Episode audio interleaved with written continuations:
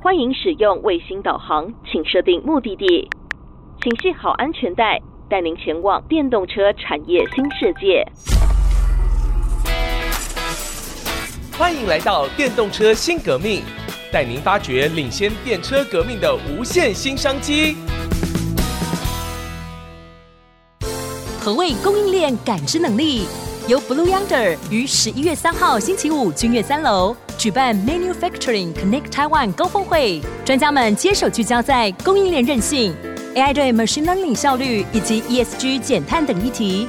除此，本次活动提供认知商业规划体验，快速制定企业有效盈利的供应链计划。详情请上 ic 九七五 .com 或 Digitize 活动家网页查询。各位听众朋友，大家好，欢迎您收听《电动车新革命》，我是主持人佘日新。这个节目呢，是希望能够陪伴各位来挖掘在整个电动车所带动的一个产业革命。我们越挖越深之后呢，就发觉说，哇，台湾的这个。啊，在相关的领域当中，我们虽然没有整车的这个能量哈，因为我们的市场未纳量了不起，就是三四十万辆啊，所以过去呢，啊，虽然有几家 local 在组装车的车厂，但是事实上是没有竞争力的啊，所以我们啊一直觉得说很很遗憾哈，就是我们没有这个包含玉龙集团这个严凯泰前执行长哈，他们就是整个就是要为民族造车哈，那这么远大的一个呃理想，终究不敌市场规模的这个限制哈。那但是呢，的确，台湾在过去，不管是在 ICT、在半导体啊、甚至在汽车的这个传统汽车的这个领域里面呢，我们也看到很多深深在里面耕耘的啊、厂商呢，在这一波电动车的革命当中呢，看到新的契机哈。那呃，我们再一次的邀请到。擎天科技的李佳龙李副总来到我们的节目当中，是不是请副总先跟我们的听众朋友问好？哎，听众朋友大家好，我是擎天科技的李佳龙。哎，好，好。上个礼拜呢，我们聊得非常过瘾啊，天南地北哈，从 Tier One 哈怎么跟他们经营哈，这个很早二零零八就已经跟瑞萨在合作了嘛哈。那瑞萨其实后面大老板是 Toyota 了哈，那所以这里面很复杂的关系，但是事实上你可以看得出来，就是说这个世界第一大的车厂对于擎天科技的看重哈，虽然不是直接下单，是是是 是。好，所以我们最近就是说，当我们整个盘点电动车的供应链的时候，突然就发觉说，哎，很多过往跟台湾已经有生意往来的这些重要的客户呢，那在未来的电动车当中扮演了更重要的角色。色啊，那上个礼拜其实我们也有谈到 ADAS 啊，这个自驾车啊，因为目前大概就是谈到整个的呃格局里面，大概有几个大的板块在移动的啊，一个就是。联网性啊，联网性，它这件事情不仅仅是车子内部的联网，也就是说，上个礼拜我们谈了蛮多 CAN bus 的东西啊，就是你各种的控制，甚至是娱乐的这些系统，它慢慢慢慢都在整合在同一个复杂的系统里面啊。上个礼拜特别请教副总啊，有关于这里面讯号干扰的问题啊。那另外一块就是 autonomous 啊，就自驾的这一块，自驾到目前为止还不是非常成熟啊。那当然就是说很多人也在关注啊，比如说 Mobileye 啊，那这个 Intel。曾经买了他们，后来又觉得好像这个 这块又没什么搞头啊，所以就是。有蛮多的这些合纵连横的契机当中呢，哈，那另外两块当然就是一个是比较是属于 share 的或者 social 的这一块，另外一块是跟我们传统讲的电动车的三电啊，三电就是电池、电机跟电控啊。那电控呢，事实上跟晴天就有蛮大的关系，当然跟自驾也有关系哈。那我想特别请教您啊，啊，在今天的节目当中呢，从毫米波开始谈。哦，OK，好，没问题。呃，毫米波其实像目前以老师刚才提到的自驾车是一个非常重要的一个 component。嗯、那你一般像现在的传统的车子，像比如说 ABN 或者 ADAS，其实是透过 camera 去做这些的侦测，嗯、它其实看到就是影像而已。嗯、那 camera 的有一些受限，就是比如说你天气不好，或者是状况、嗯、有下大雨，下大雨啊，你可能遮住，就会显示说对，眼睛看不见，是是是，或者是刚好脏掉了就也看不到了，等于就遮住了眼睛了。嗯、那其实像毫。毫米波这几年会比较火红的被拉起来，也是因为它是一个感测比较灵敏的，而且相对以价格来说算是比较实在。比较实在啊，比较实在。跟其他的像比如说 LiDAR 那些更更高贵的东西，那其实反而它是有用的。对，那其实现在以毫米波来说的话，它其实像现在已经切成就是大概车内跟车外。车外的话，大概就是以现在目前七七或七十九 G，因为它距离可以比较远。对，那一般如果是你在做 ADAS 的结合的话，你可以呃，像我们其实擎天科有做的一块，就是我们把这两个 camera 跟毫米波的两个 fusion 在一起，所以你可以把这两个 data 去互相去 mapping，就会可以得到比较精准的一个位置。对，那就是即使你眼睛看不到的时候，你还有一个 sensor 可以知道哦，我车子快接近，或者是前方有车子，后方有车子这样子。那车内的话，以前比较多的是用二十四 G。但是因为二十四 G 有一些呃手机干扰的频段的问题，所以现在车内目前的走向应该会是以毫米或的话，会是以六十 G 为主。哦，拉这么高是对，六十 G 就是一个目前欧洲跟日本其实是一个确定，就是车内就是用六十 G 了。对，那其实我们接触到毫米波这一块，其实也是因为上次有提过，就是说我们有做一些前期开发的一些车子、嗯、concept 车子，嗯、那那时候其实 Toyota 提出这样的需求，嗯、对他想要在车内跟车外做一些。毫米波去做一些事情，那其实我因为这样子做这样子产品，所以反正我们有这样的经验。这是前几年吗？哦，对对对，哦、是因为这个是会播出去的啊，你只是透露了投入它的营业秘密。对，这前这是前几年，对，这已经很久，这很久，这个已经导入了这个啊，对，已经导入，对，是是是，对，那。那这件事情就是因为这样，所以反而呃，我们有碰到了毫米波这一块，对，所以我们现在后面的发展其实就是会把毫米波会是在我们的产品线上面会是一个蛮重要的一个 component 这样子，是嗯嗯。那您刚提到 LiDAR 哈，那这个、嗯、其实 Elon Musk 对这两个技术一直摇摆不定，是、是、对不对啊？一下这个一下那个，然后其他的人跟的就是到底你要做哪一个，你讲清楚嘛哈。是是。你怎么觉得看这件事情？他其实现在已经决定，他就是用毫米波。是是是，对对对。他以前是不屑一顾。他不屑，是的，是的。那刚才提到，因为它相对来说价格目前整个价格往下降，所以其实是比较亲近，比较比较平民一点啊。因为你如果真的要走到自驾车的话，你周边的车子要放多少个 sensor，这个是不知道多少个。对，而且 camera 可能，如果你真的要完成自驾车，camera 就至少要三十个。Camera 镜头才有办法做到完全的自驾车，对。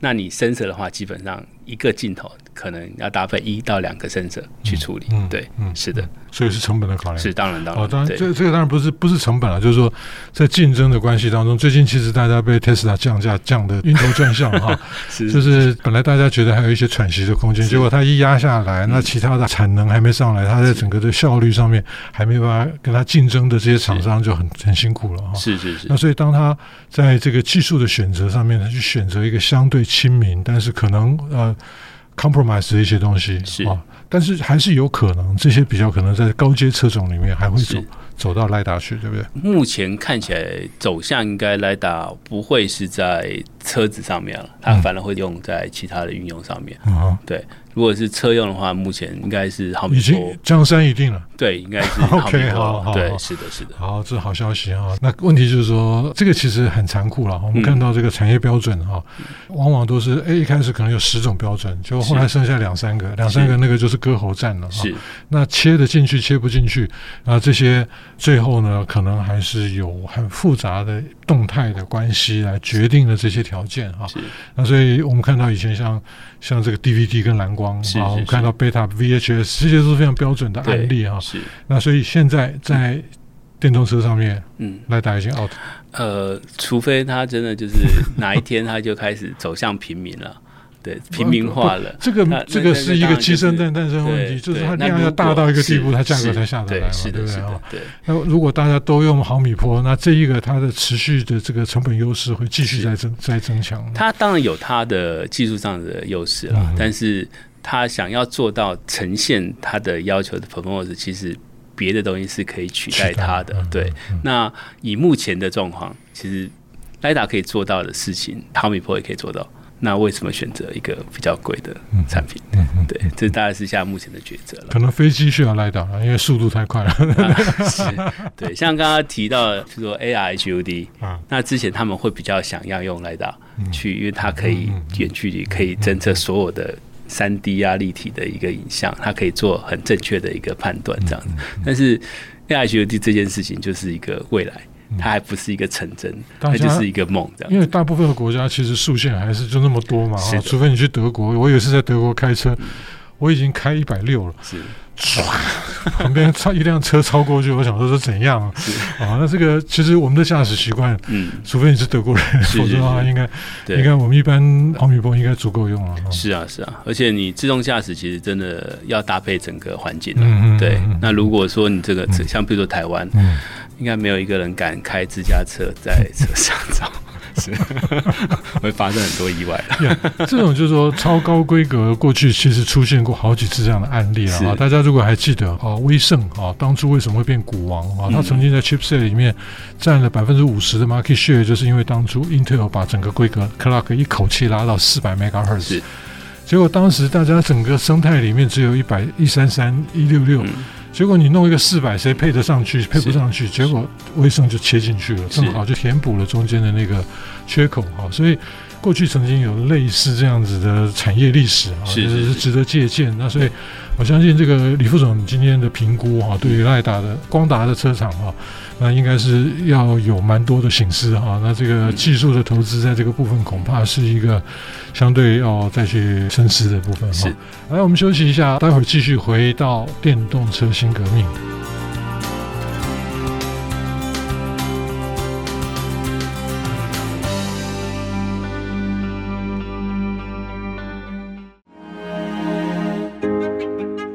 各位听众朋友，大家好，欢迎您回到电动车新革命。我们持续在关注电动车的时候呢，我们谈到了蛮多跟通讯有关的哈。那在这两集的节目当中呢，我们的特别来宾啊，是擎天科技的李家龙李副总。那刚刚其实我们也谈了一些蛮有趣的，跟特别跟技术规格，还有在不同的规格之间的竞争啊，非常惨烈的过程。因为每一家都想要胜出，那在这个过程当中投的大量研发的费用呢，啊，如果最后没有胜出，那就是沉没成本了哈。那这个李副总啊，因为您是业务副总啊，所以我想跟客户关系，您酒量应该很好啊。呃，不好不好。这个做日本人的生意不好做，对不对？哈，你你客户应该是世界各地啊。呃，是。那日本蛮多的，日本比较多，比较多哈。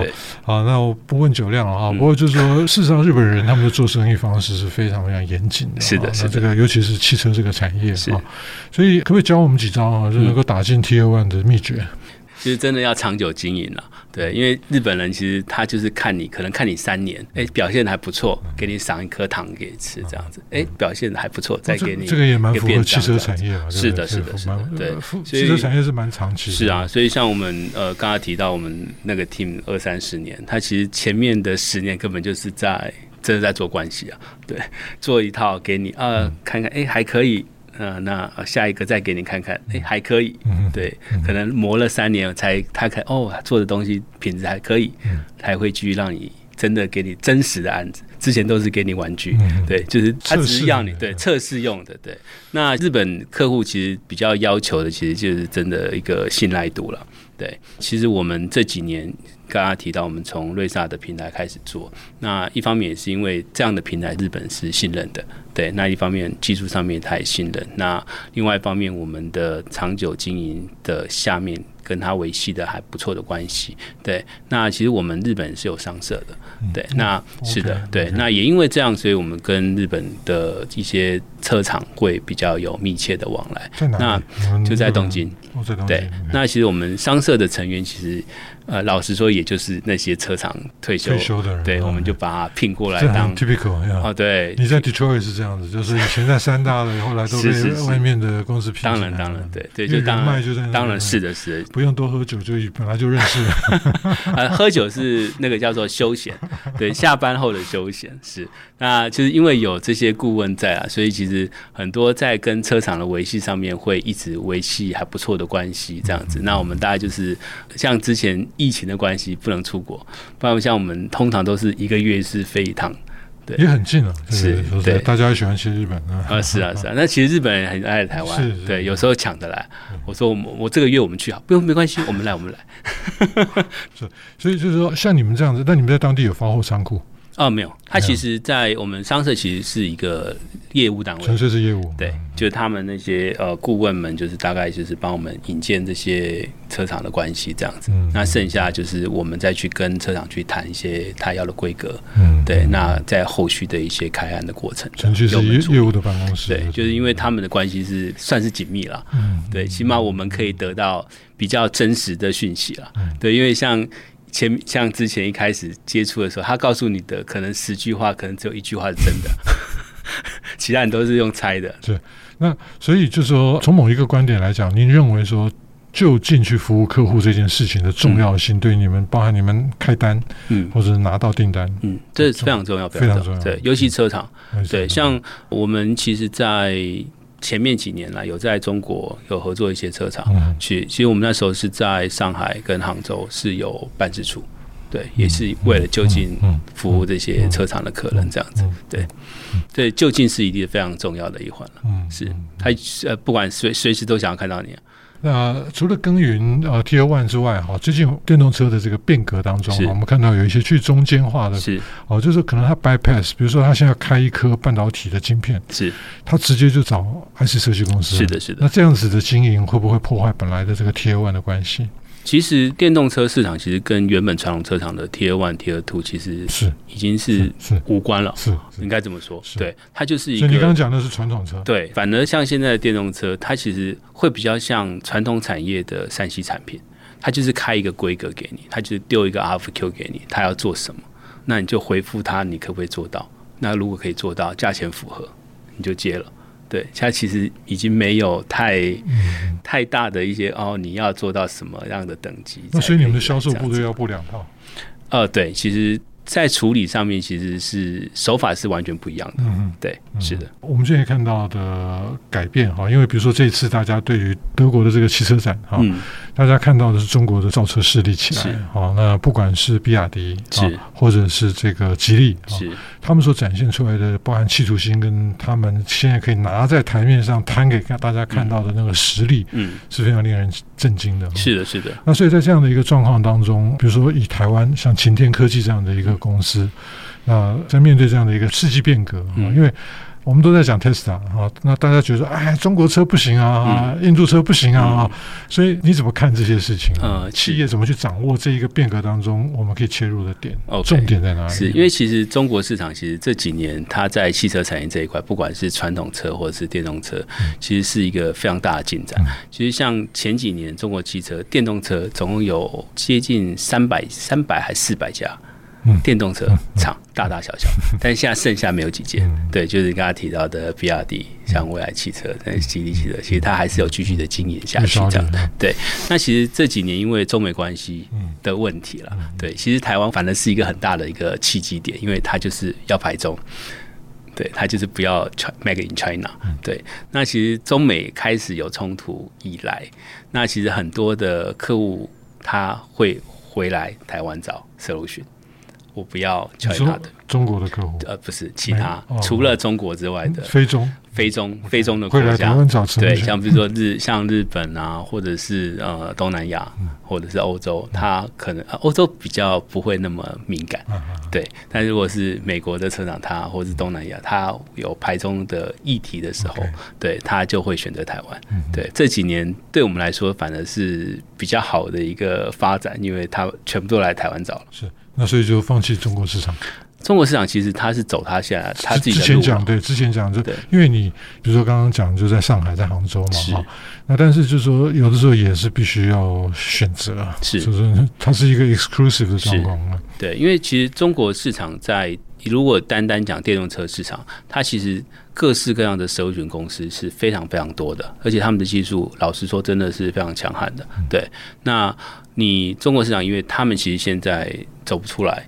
那反正它也只供应它 China 的市场，所以对我们来说，现在反而是一个有点切开的，它就是一个独立的世界。那其实反而对我们来说，会是一个台湾来说，会是一个更大的舞台，我们可以去其他地方去推展这样子。是本来是。可能中国的车企会来抢你的是的，结果现在他抢不到了。对，对，就是变成像比如说以前像不管是世界各地哪，他找了 solution 的第一选择一定是 China，嗯，那现在不行了，他就会找别人这样子。所以哇，世界变化真快哈。那这个对我们来讲呢，其实从一个小小的系统整合商嘛哈，那我们就可以。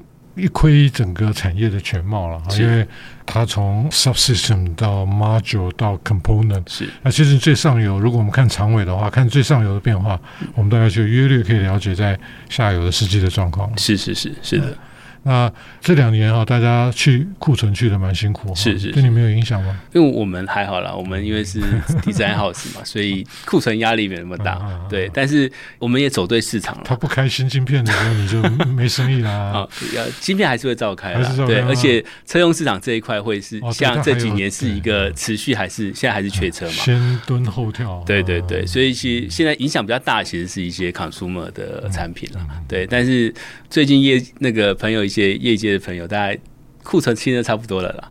对，当然明年，明年应该 对，明年应该可以可以开始恢复正常了。OK，对，你们四轮之外，其他的有在做吗？二轮也有，二轮也有。对，二轮最近大家其实期待蛮大的。是，当然当然。哦，这个台湾过去一直都是自行车王国哈，那所以不管是辅驾车，甚至三轮的哈，三轮当然就是说它有一些它特殊的一些市场。是，没错没错，是是。所以非常高兴哈，听到令人振奋的消息哈，就是清不完的库存。看不到的未来，终于快要走到尽头了。好，那这个我们非常感谢擎天科技的李家龙李副总再一次的来到我们的节目当中。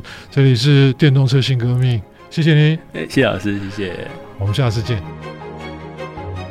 本节目由 DigiTimes 电子时报与 IC 之音联合制播。